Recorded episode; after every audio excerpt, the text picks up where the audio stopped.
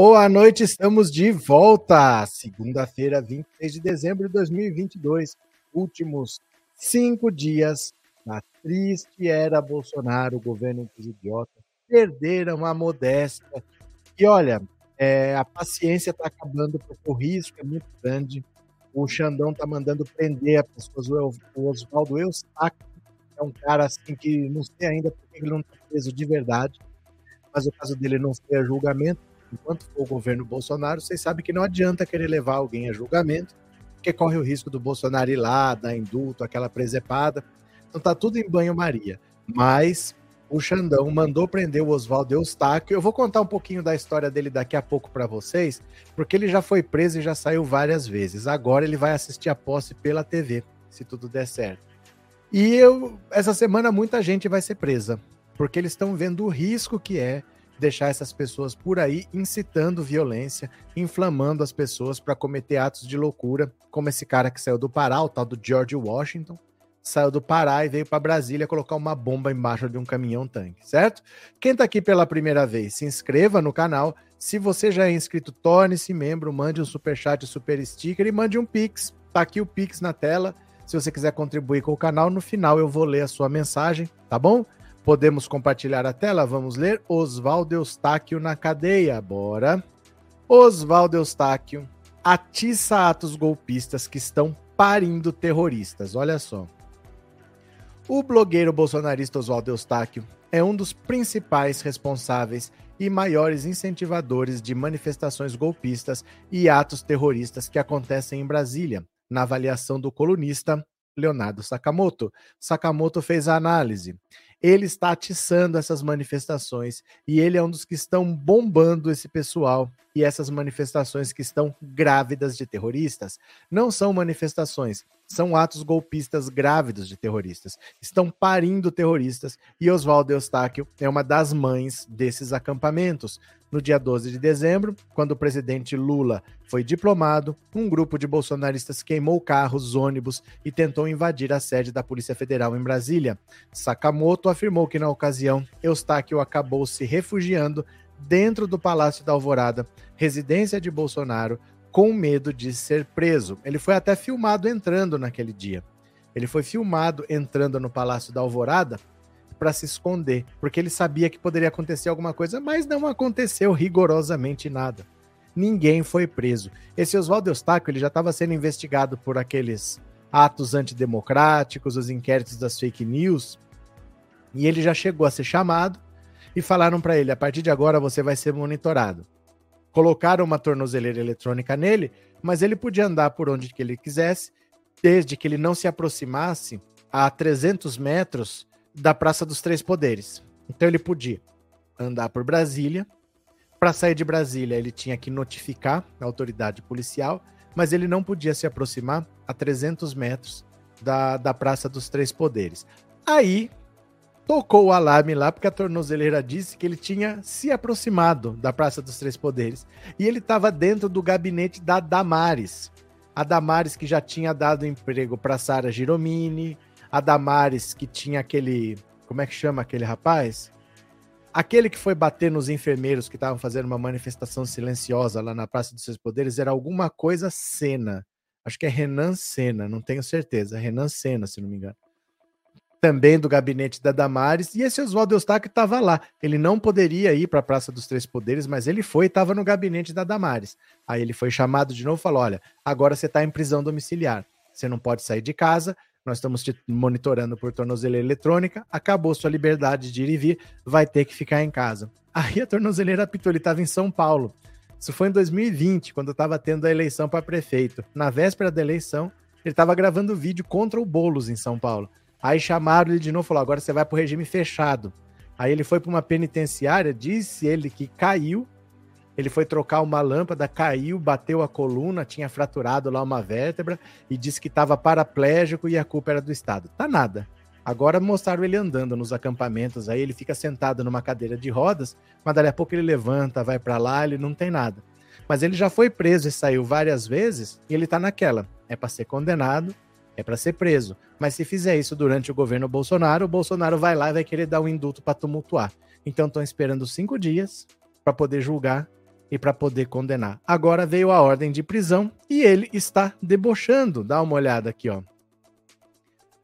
Eustáquio diz que está em casa e que oferecerá chocotone a policial que for prendê-lo. Ele está debochando. Ó, o influenciador bolsonarista Oswaldo Eustáquio afirmou à coluna que a decisão do ministro do Supremo Alexandre de Moraes de determinar sua prisão é uma vingança por ele ter feito denúncia contra o magistrado em um organismo internacional. Olha a criatura aqui.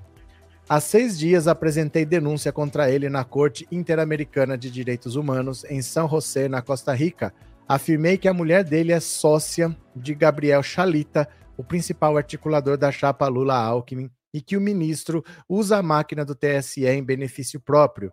Peguei o jato de um amigo e fui para lá fazer essa denúncia. A assessoria do STF diz que Alexandre de Moraes não vai se manifestar sobre as declarações de Eustáquio. O pedido de prisão do bolsonarista partiu da Polícia Federal e da PGR. O ministro determinou também a detenção do influenciador Bismarck Fugaza, ligado ao canal Hipócritas no YouTube. Olha o canal.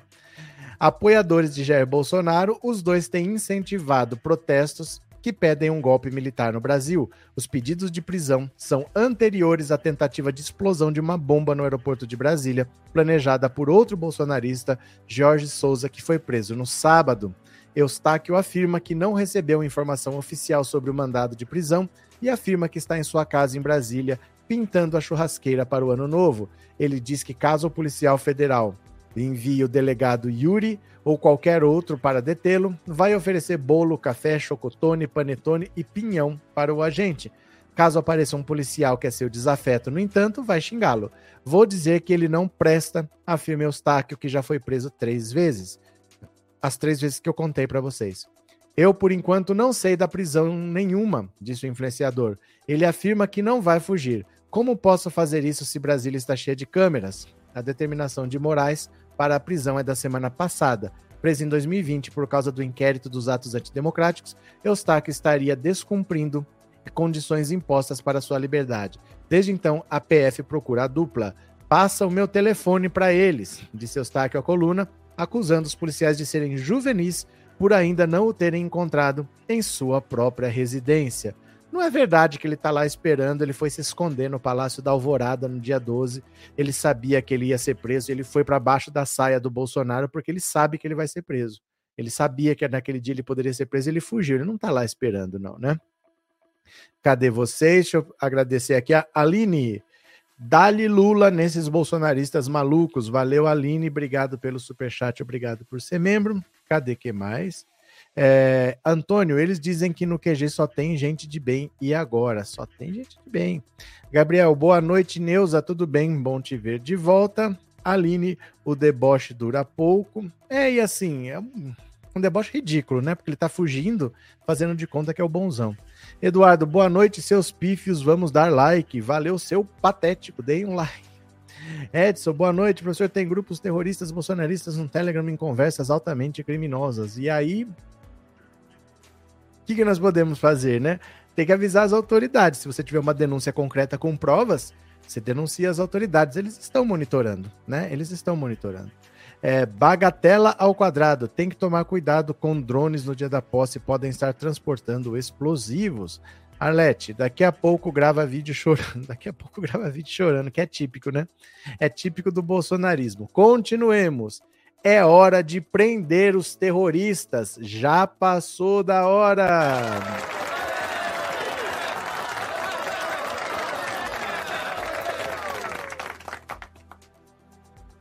Olha aqui a, a patriotada, ó.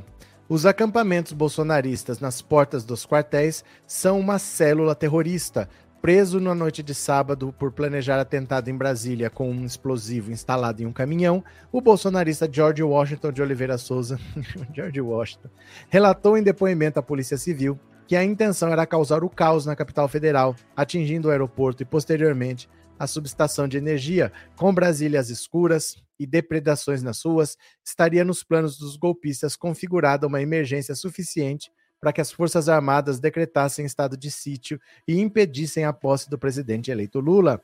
Com o Souza, os policiais encontraram um arsenal com fuzil, espingarda, revólver, munição e outros artefatos explosivos. No depoimento, ele confirmou que o atentado foi debatido no acampamento em frente ao QG do Exército, montado há 50 dias. Uma desconhecida sugeriu que fosse instalada uma bomba na subestação de energia de Taguatinga para provocar a falta de eletricidade e dar início ao caos. O plano não evoluiu porque ela não apresentou o carro para levar a bomba até a transmissora de energia. O futuro ministro da Justiça Flávio Dino deu a gravidade do assunto. Os tais acampamentos patriotas viraram incubadoras de terroristas. No dia seguinte, domingo de Natal, a Polícia Militar do DF encontrou uma bomba na região do Gama. Na manhã desta segunda, dia 26, uma equipe do Esquadrão Antibombas fez varredura no hotel onde o presidente eleito Lula despacha até assumir. No dia 12, quando Lula foi diplomado presidente eleito, bolsonaristas queimaram ônibus e carros e tentaram invadir a sede da Polícia Federal em Brasília. Ninguém foi preso. No depoimento à Polícia Civil, Souza contou que conversou com policiais militares e bombeiros que atuavam na noite da baderna e que ouviu deles que a ordem era não interferir. Ali ficou claro para mim que a PM e o bombeiro estavam ao lado do presidente e que em breve seria decretada a intervenção das Forças Armadas, disse Souza, a minha ida a Brasília tinha como propósito participar dos protestos que ocorriam em frente ao QG do Exército e aguardar o acionamento das Forças Armadas para pegarem armas e derrubar o comunismo. A fraqueza, a franqueza de Souza contrasta com o laconismo do presidente em exercício e do ministro da Justiça. Nenhum dos dois condenou o plano de atentado. Nas suas redes sociais, Bolsonaro postou dados sobre preço dos combustíveis. O ministro, que é delegado da Polícia Federal, afirmou que é importante aguardarmos as conclusões oficiais pra, para as devidas responsabilizações, o que é o mesmo que nada. O bolsonarismo é o maior movimento de direita e extrema-direita do Brasil, reuniu 48 milhões pela reeleição do presidente, venceu os governos de São Paulo, Rio, Minas e Paraná, elegeu 140 deputados e 15 senadores. Ao não condenar as conspirações para atentado e golpismo, vai se tornar, vai se tornaram, vai se tornando cúmplice de uma célula terrorista. Ele não é cúmplice de uma célula terrorista. Ele é o criador da célula terrorista. Não é que ele é cúmplice de uma coisa que está acontecendo. Ele criou, ele incentivou, ele semeou, adubou, tá regando e tá fazendo a planta crescer. Não é por acaso, né? Ricardo, para acabar com esse terrorismo é só prender o Bolsonaro, o general Heleno e os filhos do Bozo. Adriano, fácil prender o presidente da República, né? Adriano, imagina 50 dias desocupados, é muito tempo para ficar planejando o mal. Cadê? Meire, boa noite. Nosso professor, três lives por dia, tá que tá com energia, parabéns. Tem que trabalhar, Meire, a vida é assim, né? Estamos aí. Obrigado, viu? Dalva, eu tenho um irmão militar e não tem ninguém da, na minha porta de QG. Geraldo Leite, não acho que o Alexandre de Moraes mandou prender esses arruaceiros, não. Ele só cumpriu a ordem da PGR e ele, como ministro, ele tem que cumprir ordem. Mas é assim que funciona. É assim que funciona. Não é que dessa vez foi assim que ele não mandou prender. O juiz não manda prender. Quem manda prender é a PGR ou a Polícia Federal. Normalmente é a PGR. É assim mesmo, né? É, tem que prender e jogar a chave da cela fora, que todos tenham o mesmo destino do Bob Jeff ou do Olavo, disse o Tony. Cadê quem mais? Pronto, vou ler mais uma aqui, tá? Bora aqui comigo. Procuramos o velho da van após a piada de Paulo Vieira e ele rebateu. Vocês viram? Eu não assisti, mas eu vi o vídeo depois, o pedacinho. Na entrega do prêmio lá do Luciano Huck, o Paulo Vieira, que é um humorista, ele disse que assim, ele estava fazendo brincadeira com programas da Globo e ele falou: Eu assisto novela. Eu chorei com a morte do velho do Rio no Pantanal, né? Na novela Pantanal. Ele falou: Fico pensando por que, que Deus levou o velho do Rio e não levou o velho da van. Ele falou isso e todo mundo riu lá. Velho da van ficou bravo. Velho da van ficou bravinho.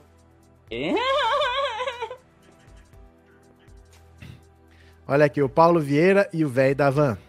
Não foi somente GK o alvo de piadas que dividiram opiniões no quadro Melhores do Ano no, Domingão com Hulk na Globo.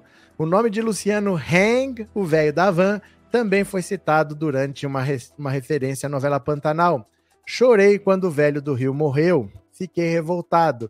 Que Deus é esse que leva o velho do Rio e deixa o velho da van? Disparou Paulo Vieira. A coluna Léo Dias conversou com Luciano Heng, que deu sua opinião sobre a declaração.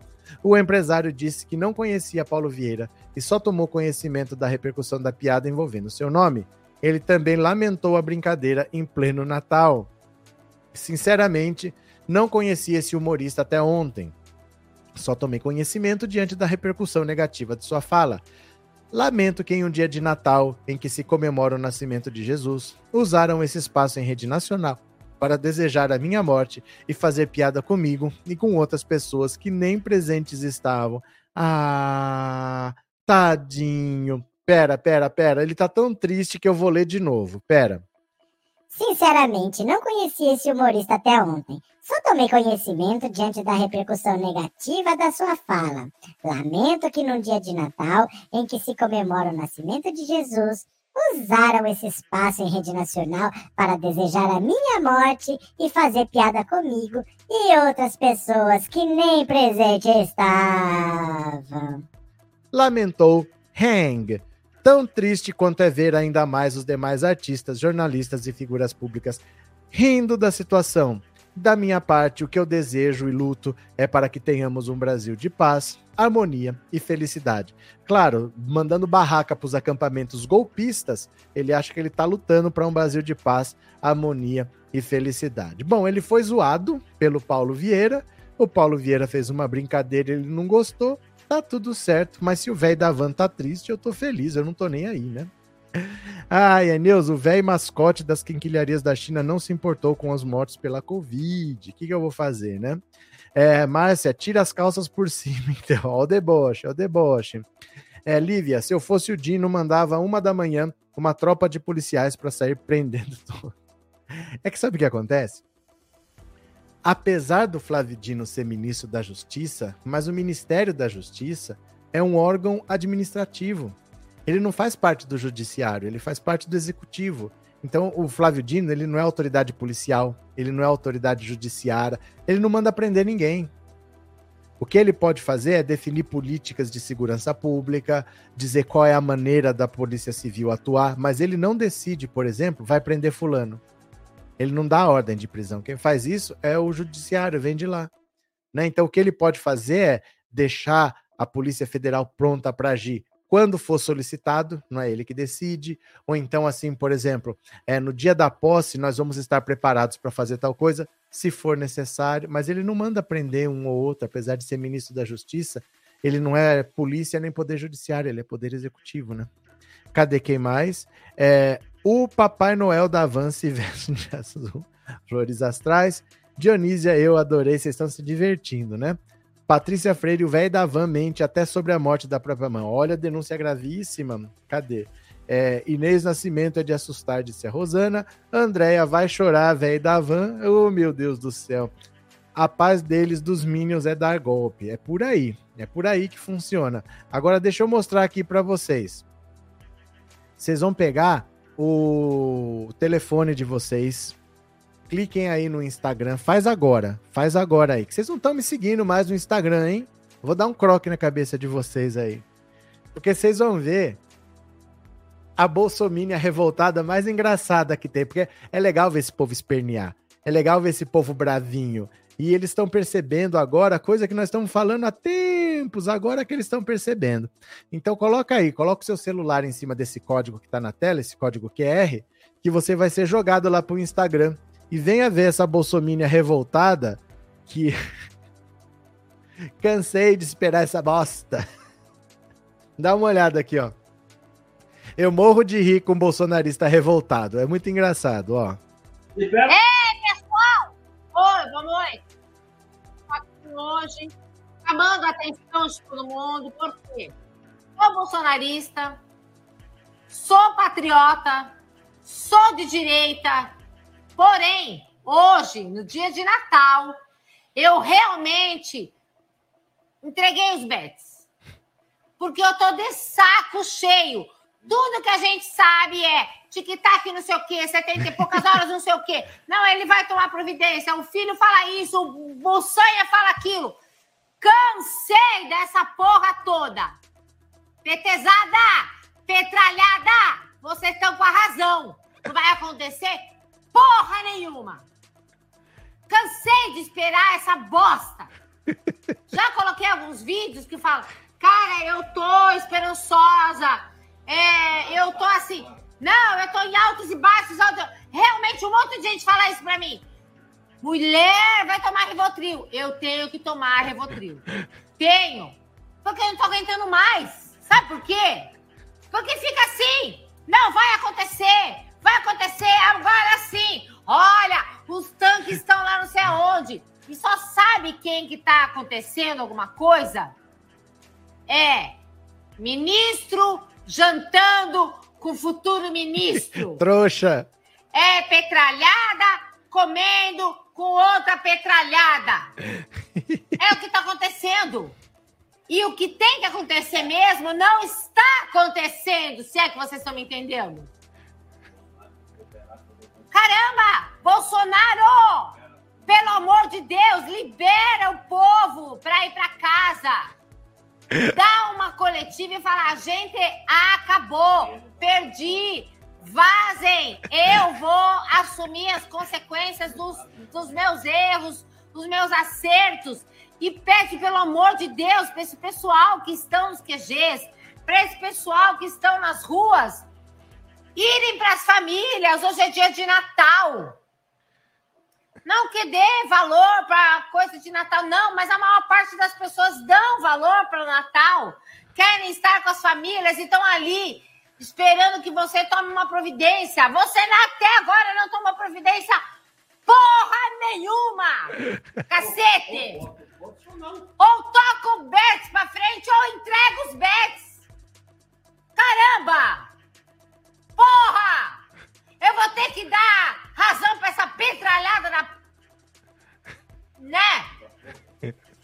Entendeu?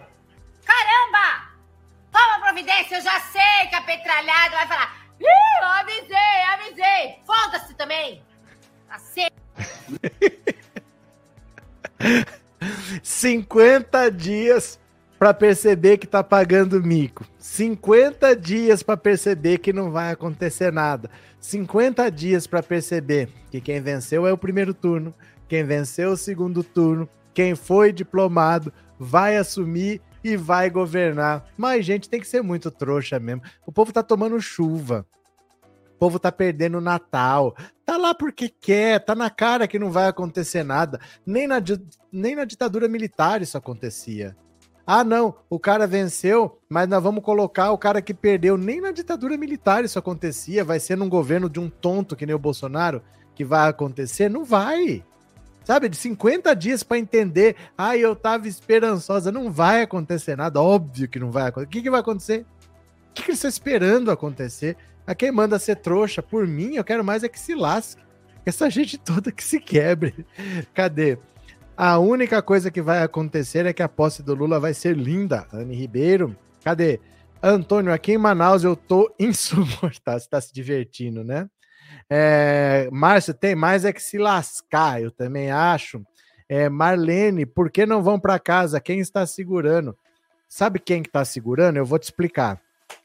Marlene, pensa assim: se eu te encontrar na rua, eu te encontrei na rua e eu vou para bater em você, eu vou para te dar porrada. Qual que é a sua reação? Você não vai se defender? Você não vai se proteger? Você não vai tentar escapar da pancada? É, uma, é o instinto humano. O ser humano se defende. Se ele se sente agredido, ele se defende. Então, esse pessoal, pensa no cérebro deles. O cérebro deles age exatamente dessa maneira. Como eles estão há cinco anos, quatro anos de governo e um ano de campanha, eles estão defendendo uma coisa que fracassou, eles não podem estar errados. Porque se eles estiverem errados depois de cinco anos, é porque eles são burros. E o cérebro deles não aceita isso. Se você disser você é burro, você errou, você tomou decisões erradas, o que, que o cérebro dele vai fazer? Vai se defender. Então eles ficam se agarrando a qualquer coisa, porque eu não, não posso estar errado. Eu não posso ser burro. Não, eu não posso ter desperdiçado cinco anos da minha vida. Eu não posso ter parado de falar com meu pai. Eu não posso ter deixado de parado de falar com meu tio. Eu não posso ter deixado. Não, isso aqui não pode ter sido em vão. Eles não aceitam. O cérebro deles não aceitam que eles estão errados, Porque se eles aceitarem que eles estão errados depois de quatro, cinco anos falando a mesma coisa, eles vão ter que admitir que eles são burros. E o cérebro deles reage a isso. Do mesmo jeito que se eu te encontrar você vai reagir, o cérebro dele se sente agredido se você falar para ele que ele é burro. Então o cérebro dele reage e se apega a qualquer coisa. Não, vai dar 72 horas, vai acontecer não sei o quê.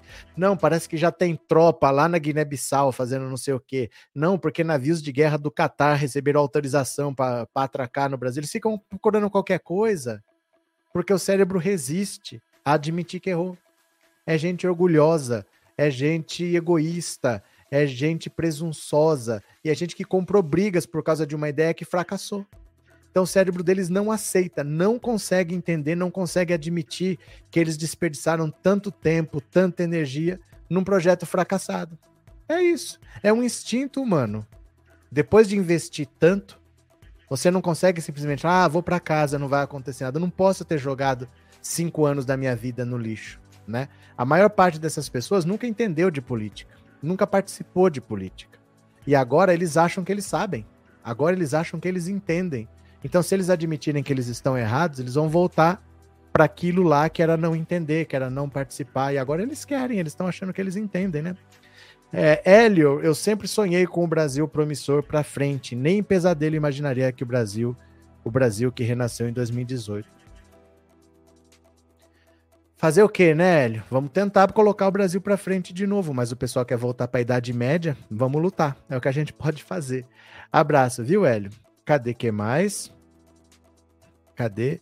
É, eu entrei num acampamento dos doidos em Itajaí. Ó as ideias, ó as ideias. É, estão na frente da Marinha. Tinha vontade de gritar Lula, mas fiquei com medo de jogar em pedra no carro. Vários senhoras e senhores. Então, eu fui visitar a minha mãe. Lá não é que tem Marinha, tem Capitania dos Portos. Gente, a Capitania dos Portos cuida de navegação mercante. É naviozinho. Não é navio de guerra, não é petroleiro. É um rio que tem navegação mercante ali. Os caras estavam na frente da capitania dos portos pedindo golpe de Estado. Não tinha nem ninguém lá, que era feriado, não tinha nada, não tinha nem ninguém. E eles do lado de fora da capitania, fazendo o quê? Fazendo o quê? Tem uns botes lá, não tem mais nada. Sabe, assim, povo doido mesmo, mas fazer o quê, né? É, fui fazer compras entre as lives e falaram: amanhã tem o golpe.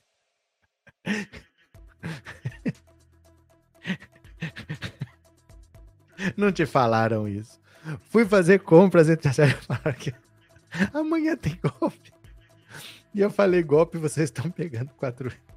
Não é possível que tem gente esperando o golpe, gente. Não é possível. Vamos, continuemos, continuemos. Bora ler mais uma. Amanhã tem golpe.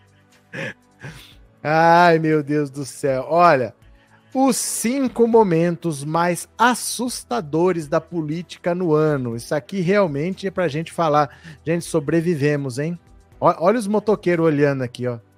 Olha a cara dos motoqueiros olhando. Foi meio quem que é essa louca? Olha. O ano de 2022 foi marcado pelas eleições de outubro. Muito mais, mas muito meses antes, o clima que se instaurou no país foi de radicalização e polarização alguns momentos vividos são comparáveis a roteiros de cinema pela tamanha falta de racionalidade, bom senso e cidadania. A coluna selecionou os mais assustadores. Recorde, vamos ver. 1. Um, o ex-deputado Roberto Jefferson atirou com fuzil e jogou três granadas em policiais federais que foram cumprir o mandado de prisão determinado por Xandão em, 2000, em 23 de outubro, na cidade de Comendador Levi Gaspariano, Rio. Ai, Vai, malvadão. Bota, bota, bota, bota tudo na prisão. Hoje, Roberto Jefferson cumpre pena no complexo penitenciário de Jericinó, em Bangu. A deputada bolsonarista Carla Zambelli sacou uma pistola na rua e, com arma em punho, perseguiu um homem no bairro do Jardim Paulista, em São Paulo, no dia 29 de outubro. Ela desrespeitou a resolução do TSE que proíbe transporte de arma nas 24 horas anteriores às eleições, além de colocar a vida de inocentes em risco. Zambelli não foi presa e a pistola chegou a ser apreendida, mas foi devolvida pouco tempo depois. Candidato do PTB, Padre Kelmon tumultuou o debate da Globo ao participar dos momentos acalorados com outros candidatos como Soraya Tronic e Lula, o que levou à paralisação do debate inúmeras vezes. O político substituiu Roberto Jefferson, de que era candidato a vice. Missão impossível escolher apenas uma frase polêmica do presidente Bolsonaro. Uma das que mais chamou atenção em 2022 foi a que que pintou um clima com jovens venezuelanas. Gerou muita repercussão à véspera da reeleição. Em novembro, outra cena gerou bastante indignação. Manifestantes bolsonaristas que realizavam um ato contra o resultado das eleições em São Paulo, em São Miguel do Oeste, Santa Catarina, realizaram um gesto semelhante à saudação nazista, não vou nem falar, por causa do YouTube, tá? A reverência ocorreu em frente à base do exército na cidade e foi justificada como saudação à bandeira nacional, algo para esquecer. Aí eu vou fazer o seguinte. Vocês vão fazer o seguinte. Tá aqui o WhatsApp na tela, 14997790615. Vocês vão dizer para mim desses momentos qual foi o pior? Qual foi o pior de 2022? Se você lembrar de outro, pode falar. Mas, ó, vou relembrar. O Roberto Jefferson jogando granada na Polícia Federal. Roberto Jefferson. Segundo, Carla Zambelli com arma em punho perto da Avenida Paulista no encerramento da campanha do Lula. O padre de festa junina, o candidato padre, enchendo o saco de todo mundo no debate. Bolsonaro e as venezuelanas dizendo que pintou um clima. Ou a galera fazendo aquela saudação, hein? Quando eles estavam contestando o resultado das eleições. Qual desses cinco foi a pior coisa para você de 2022? De novo, Roberto Jefferson, Carla Zambelli, é, candidato padre, pintou um clima e a saudação. O que, que foi o pior desses cinco? Você vai me responder por mensagem de voz. 10, 15 segundos, bem curtinha, que quanto mais curta dá para ouvir mais gente. Você vai me dizer aqui, ó, no 14997790615 esse número é o WhatsApp para você mandar uma mensagem de voz, tá? 10 a 15 segundos. Manda aí que eu já vou ouvir. Se quiser fazer uma contribuição com o canal, esse também é o Pix. A chave Pix é esse celular. Valeu? Cadê? É, a espanhola estava correndo atrás do petista com uma pistola na mão e disse que era em legítima defesa, só sendo bolsonarista mesmo. Frederico, a Luiz, obrigado pelo super sticker, obrigado por ser membro, viu, Luiz Alberto? Professor, lembra da Kate Marrone? Claro que não, eu sou muito jovem. Eu não lembro nada que aconteceu antes de Sandy Júnior, essas coisas. Eu não lembro de Kate Marrone. Eu não lembro, mas eu não lembro de Kate Marrone. Não. Não lembro de Magnum. Eu não lembro de nada dessas coisas. Panteras, eu não lembro de nada disso. Porque você lembra? Eu não lembro. Benedita, esse povo lesado deve ser efeito colateral. Será? Iracema, Pior de tudo foi ele falar no bicentenário da independência que era imbrochável. Fala lá no WhatsApp que eu quero ouvir sua voz. Bora. É, Érica, juro que não aguento, não aguento mais, está demais, porque temos que tolerá-los, não podemos sair por aí com a blusa do Lula e fazer respeito ao nosso voto. Érica, faltam cinco dias e você não aguenta mais? Você aguentou quatro anos e você não aguenta cinco dias? Aguenta as pontas, você passou quatro anos. Tá acabando, tá acabando, tá acabando. É, o pior momento para mim, acho que cortou, Beth. Cadê? É, é, o pior foi o que a Damares falou sobre as crianças do norte do Brasil. Mas estou falando de 2022, viu? Não é o governo Bolsonaro inteiro, não. Em 2022, conta aí. Luiz Ostrowski, o sumido. Boa noite, atrasado, mas Feliz Natal. Falando em golpe, o golpe tá aí, cai quem quer. Que vai ter de idiota de doente de janeiro em diante, vai ser uma beleza. Você sabe que eu acho que não? Porque eles não ligam para a realidade. Pode acontecer a posse, a posse pode ser dentro da casa deles. Eles optaram por acreditar em outra coisa. Eu acho que eles vão continuar do mesmo jeito. Se deixar, eles vão continuar na porta dos quartéis. Eles vão achar que o Bolsonaro está planejando alguma coisa. Do mesmo jeito que eles falaram, o Bolsonaro precisava perder. Ele precisava perder para ter a prova na mão da fraude. Eles vão falar: o Bolsonaro precisava do Lula tomar posse porque agora ele pode levar para o tribunal, não sei da onde, para dizer. Ele precisava da diplomação. Ele, ele sempre tem alguma coisa fora da realidade. Eu acho que vai passar a posse do Lula, eles vão continuar nessa loucura aí. Eu acho que o bolsonarismo não tem cura, gente. Acontece que acontecer na realidade, eles não ligam, viu? Cadê? Maria José, foi o Roberto Jefferson atingiu até a criança vizinha e o avô da criança. Vou esperar sua resposta que eu quero ouvir sua voz no WhatsApp. 14 mas Luiz não tá na tela não, meu caro. Ó, tá passando na barrinha aqui embaixo. Ó, tá passando na barrinha aqui embaixo o celular e tá na tela aí, ó. A chave Pix é esse celular, é o mesmo do WhatsApp. Fechou? Bora, vamos ler mais uma notícia aqui. Eu vou esperar a mensagem de vocês. Bora, bora, bora. Bolsonaro trabalhou uma hora por dia na penúltima semana como presidente. Se é que dá para chamar de trabalhar, compromisso da agenda, né? Na sua penúltima semana como presidente da República, Bolsonaro teve apenas cinco horas de trabalho registradas na sua agenda oficial, uma média de apenas uma hora por dia útil. Foram dez reuniões de meia hora cada uma com seis ministros: Quiroga, Paulo Sérgio Nogueira, Adolfo Saxida, Carlos França, Munha e Ciro Nogueira. E um auxiliar, o Renato de Lima França. Oito delas ocorreram no Palácio da Alvorada, a residência do presidente, e duas no Palácio do Planalto. Nesse período, ele continuou em silêncio, aparecendo em público apenas para cumprimentar de longe apoiadores que foram ao Alvorada. Na ocasião, na terça-feira, ele estava ao lado da primeira-dama, que chorou copiosamente ajoelhada no gramado, enquanto o marido também se emocionou. É, faltam cinco dias para acabar o sigilo de 100 anos. Vai aparecer crime, viu? Vai aparecer crime. Vamos ver. Eles sabem, eles sabem porque choram. Eles sabem porque choram. Jesus, Kate Marrone Magno, todos esses seriados eram do tempo do papai. Eu não conheço. Não conheço nenhum deles, não. Essas coisas que vocês falam, super máquina. Eu não sei que seriados são esses aí. De verdade, eu nunca ouvi falar. Eu não aguento mais esse povo que vive em universo paralelo. O pior é que eu tenho um em casa. Meu pai nos dávamos tão bem. Hoje a relação ficou uma M. Mas fazer o quê, né? Foram capturados pelo bolsonarismo. A Teca, o que você quer, Teca?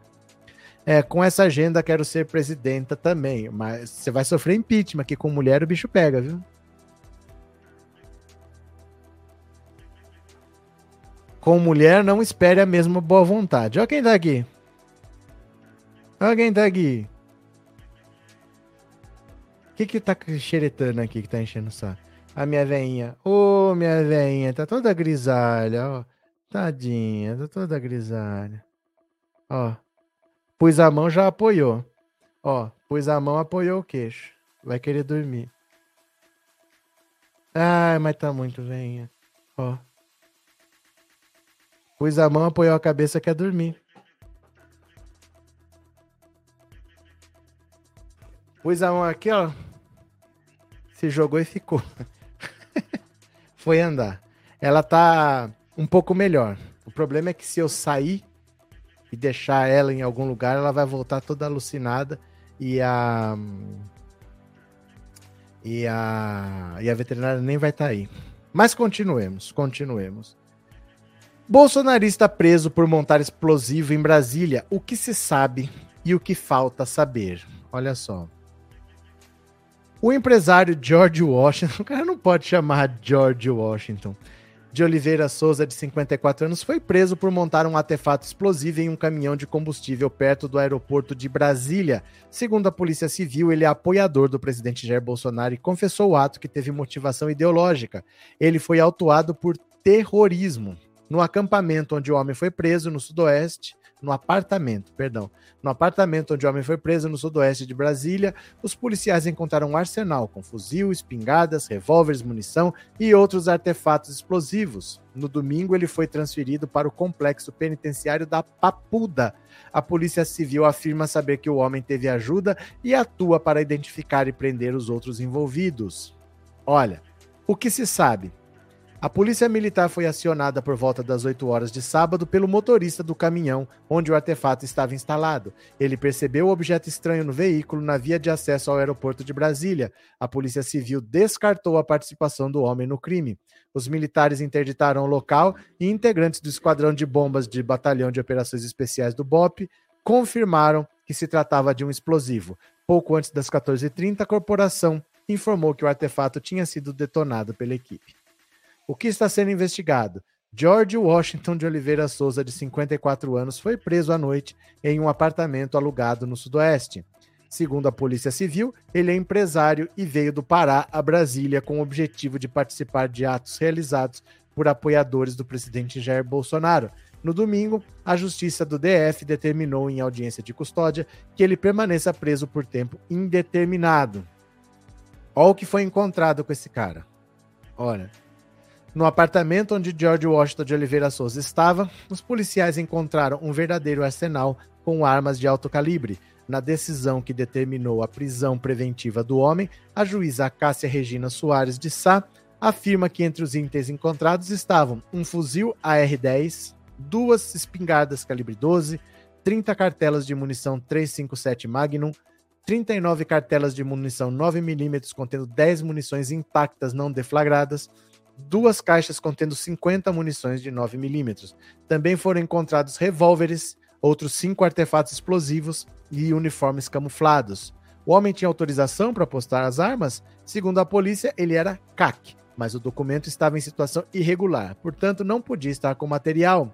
E como chegaram nele, o, em entrevista coletiva, o delegado-geral da Polícia Civil, Robson Cândido, não deu detalhes de como a corporação chegou ao autuado, mas disse que houve trabalho de inteligência. Tão logo a Polícia Civil tomou conhecimento, a nossa área de inteligência também, o pessoal da coordenação da inteligência, juntamente com policiais do 10 DP, iniciaram as investigações e, com as informações que foram surgindo, conseguiram agora à noite efetuar a prisão desse indivíduo. O motivo Ainda segundo Robson Cândido, o homem confessou o crime e confirmou que o ato tinha cunho político. Ele é apoiador de Bolsonaro. O delegado-geral da PCDF identificou o ato como extremismo político. O que ele fala é que queria, o grupo dele queria e gostaria de chamar a atenção justamente para ir para o aeroporto, explodir lá esse artefato, justamente para causar um tumulto dentro da nossa cidade, com esse motivo ideológico deles, político. A polícia afirma que, inicialmente, o plano do grupo era instalar o explosivo em um poste para interromper o fornecimento de energia elétrica da capital. No entanto, o material acabou instalado em um caminhão por uma outra pessoa que não era o preso.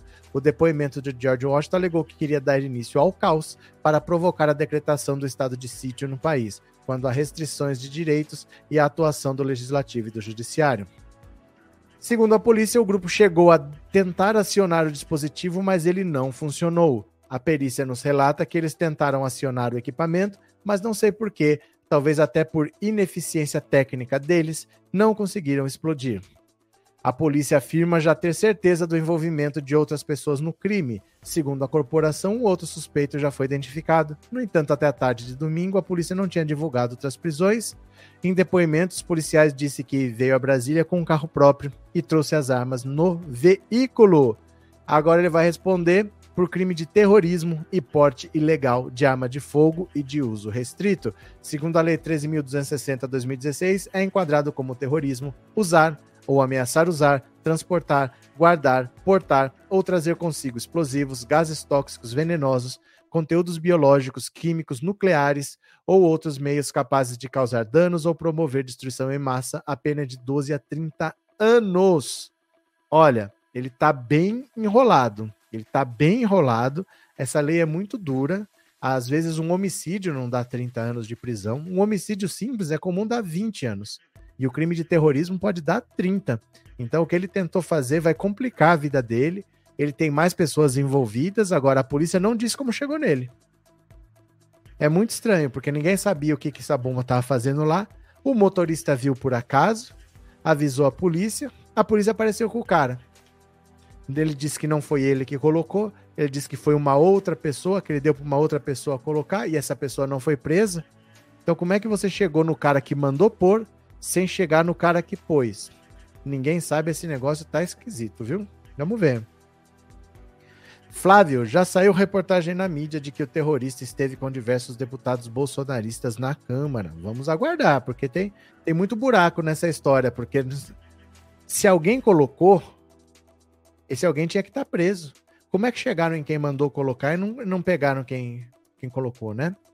Sorte do motorista do caminhão e dos vizinhos de onde o caminhão estava que esse dispositivo falhou. É, pelo jeito é muito precário, é amador e ele não explodiria no fundo. Ele colocou para explodir, mas não explodiria de, de podre que era o que eles fizeram, né? Cadê? Geni, boa noite. Claro que ele disse ser frentista não poderia ter 160 mil em armas, colecionadores de armas são ricos. Tem algum empresário usando esse homem para cometer esses crimes. Vamos ver no que vai dar. Ainda vai ter que investigar, né? Mary Consuelo, eu acredito que o Bozo não imaginava passar por uma situação de derrota. O desespero é muito grande porque estava com a faca e o queijo na mão para destruir o resto do país. É, e o problema é que agora os sigilos caem. caindo o sigilo, vai aparecer coisa, viu? Cadê? É, muitos policiais têm que ser investigados. Tem muitos que se expressaram abertamente sobre os atos antidemocráticos. É que tem que esperar o governo mudar, porque nesse governo não há intenção, não há predisposição para isso, não há iniciativa para isso, mas cinco dias acaba. Em cinco dias coisas mudam, né? Deixa eu pegar aqui, ó. Eu vou ouvir a sua opinião no WhatsApp. Lembra que eu perguntei qual foi o pior momento de 2022? Eu vou ouvir a sua opinião. Bora, quero ouvir a sua opinião no WhatsApp.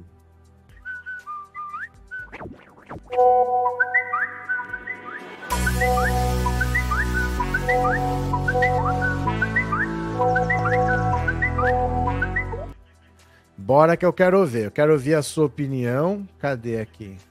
Pronto, eu quero ouvir a sua opinião. Opa. 14997790615, esse número que é o WhatsApp e também é Pix. Eu quero ouvir o que, que você acha que foi o pior momento de 2022. Vamos ouvir a sua opinião, que eu quero ouvir aqui. Bora, cadê? Professor, é muito difícil essa escolha, né? Mas, na minha opinião, aquela saudação em Santa Catarina é muito assustadora, como se o mal tivesse tomando conta de tudo, né? Abraço, professor. Metros. Valeu. Vamos ver aqui quem mais. Oi.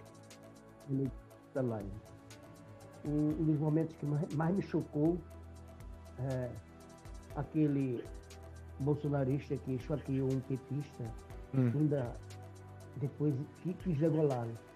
Barbarismo total. Verdade, teve isso também, né? Deixa eu ver aqui quem mais, ó. Boa noite, professor. Oi. Na minha opinião, é o caso da Carlas Zambelli. Oh, cortou? Cortou? Pera aí, vamos ouvir outro aqui. Boa noite, professor. Oi. Maria Dilma, de BH. Diga. Para mim, não tem nada melhor do que ver a Carla Zambelli pagar mico. Tropeçou nas próprias pernas, parecia estar bêbado, seu louca tirando. Para mim, Carla Zambelli. Valeu, obrigado. Boa noite, professor Roberto Cardoso, professor Arlete de Jacareí. Hum. Eu achei o pior, todos são horríveis, a pior é Pintou um Clima, que são menores de idade e meninas e de outro país. Verdade, valeu. Não está no esquema. Ah. Mas a pior coisa do mundo foi aquele infeliz, aquele alucinado oferecendo cloroquina ao povo das emas. Aquilo foi demais para mim.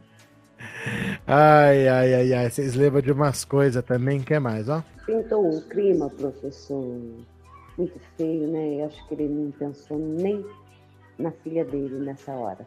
Fazer o quê, né? Vale, obrigado. Professor, todos os momentos aí foram horrorosos, horrorosos mesmo. Não dá para assim definir assim, mas eu acho que por um, um milionésimo eu, vou votar no momento mais horroroso da Carla Zambelli. Vale, obrigado. Boa noite, professora. Aqui é a Suzana de São Bernardo. Oi. Eu acho que o pior foi do Roberto Jefferson, porque ele chegou a machucar pessoas, né? Então acho que o dele foi pior. Obrigado. Boa noite, professor. Difícil escolher, mas eu acho que pior é saber que coletivamente as pessoas fazem saudação nazista. Isso é preocupante. Valeu. Boa noite, professor. Andréia aqui. Eu, para mim, o pior momento foi essa fala do Bolsonaro sobre as adolescentes venezuelanas. Porque, para mim, esse caso não teve a repercussão que ele merecia Verdade. ter tido. Verdade. Boa noite, professor Roberto. Valmor de aí. Eu acho que o pior de tudo foi o Roberto Jefferson. Atirando. Uma boa noite e um ano novo maravilhoso. Para você também. O mais asqueroso que eu ouvi foi Pintou um Clima. Oi, professor. Boa Oi. noite. Diga. Sou a Ana de São Paulo. Diga lá. Para mim, o pior momento do Bolsonaro foi ele imitando os meus pacientes morrendo sem ar. Isso foi horrível. Obrigado. Boa noite, professor. Oi. Jorge Antônio Moraes, Venâncio Soares, Rio Grande do Sul. Pintou um clima, essa foi para derrubar, né? Boa noite, professor. Aqui é o Kleber, do Rio de Janeiro. Na minha opinião, a pior cena foi a do Roberto Jefferson. Ele mostrou ali um resumão do que é o bolsonarismo, né? Essa coisa tosca, violenta, assassina, insana. Obrigado. Fala, professor. Boa noite, é o Danilo de Pirassununga. Para mim, sem dúvida nenhuma, foi o episódio da Carla Zambelli, que foi mais impactante porque teve as imagens, né?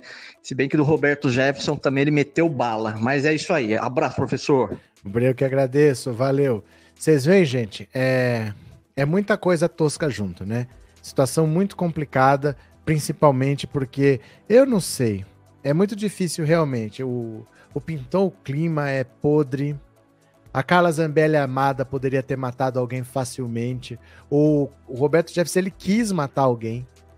Ele quis, ele jogou três granadas, ele deu 60 tiros. Ele efetivamente tentou matar, tinha quatro pessoas ali que poderiam ter morrido facilmente no meio dessa brincadeira. O Padre Kelman foi uma nojeira também. E o qual que era o outro ponto? Cadê? Deixa eu ver aqui. O outro é o a saudação. Você vê que um país chega nesse ponto, né, de fazer a tal da saudação lá. Muito triste tudo, muito ruim ver que nível que o Brasil chegou, né? Cadê? É, eu vi agora na CNN que o terrorista esteve no Senado no dia 30 de novembro passado. Mas que eles estão sendo acobertados, né, gente? Ninguém faz nada disso tudo sozinho, não. Precisa ter apoio até para conseguir os explosivos. Continuemos. Lula deve se reunir com Tebet nessa terça-feira Novo governo descarta bancos públicos com o planejamento. Ó, o presidente Lula deve se reunir nesta terça-feira com Simone Tebet sobre o convite para que ela assuma o Ministério do Planejamento.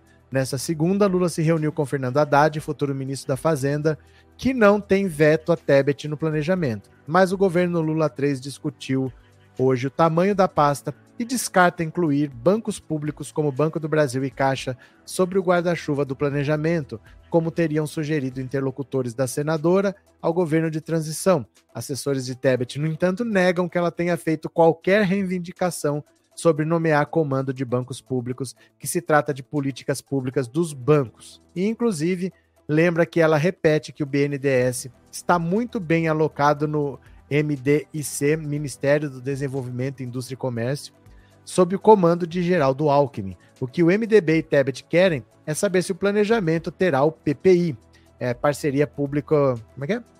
Ah, plano. Como é que é? PPI é, é pla, Plano de Paridade Internacional da Petrobras? Acho que não é. É outra coisa, PPI. Isso sim pode acontecer, segundo fontes do PT.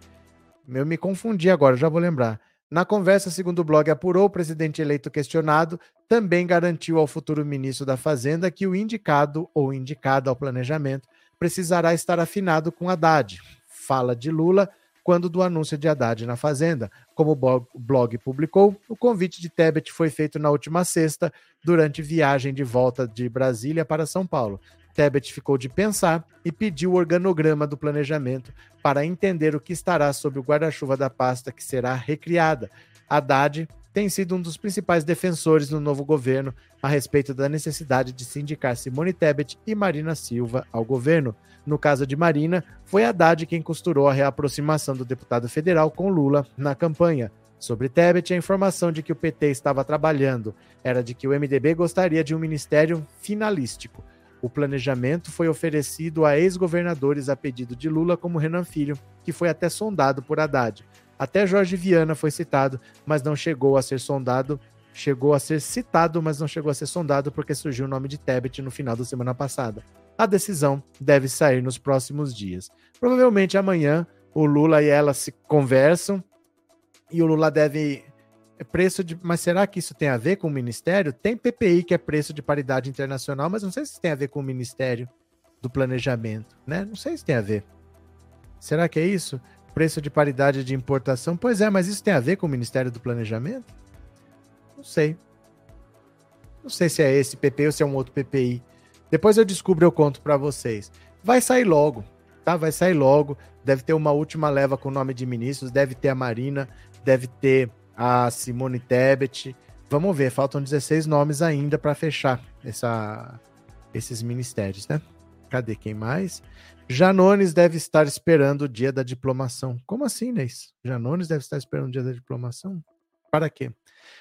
Delmar, esse terrorista não pensou mesmo nas consequências, pois ele deve pegar 30 anos de prisão, que é a pena para terrorista. É de 12 a 30, não é uma pena leve, não. Normalmente um homicídio dá 20. O normal de um homicídio é da 20, né? não é da 30, não. 30 ele superou um homicídio, né? Regina, obrigado pelo super sticker e obrigado por ser membro, viu? Muito obrigado. Deixa eu ver aqui agora se alguém mandou alguma contribuição no Pix, viu? Deixa eu ver se alguém mandou aqui uma colaboração no Pix. Cadê? Bora.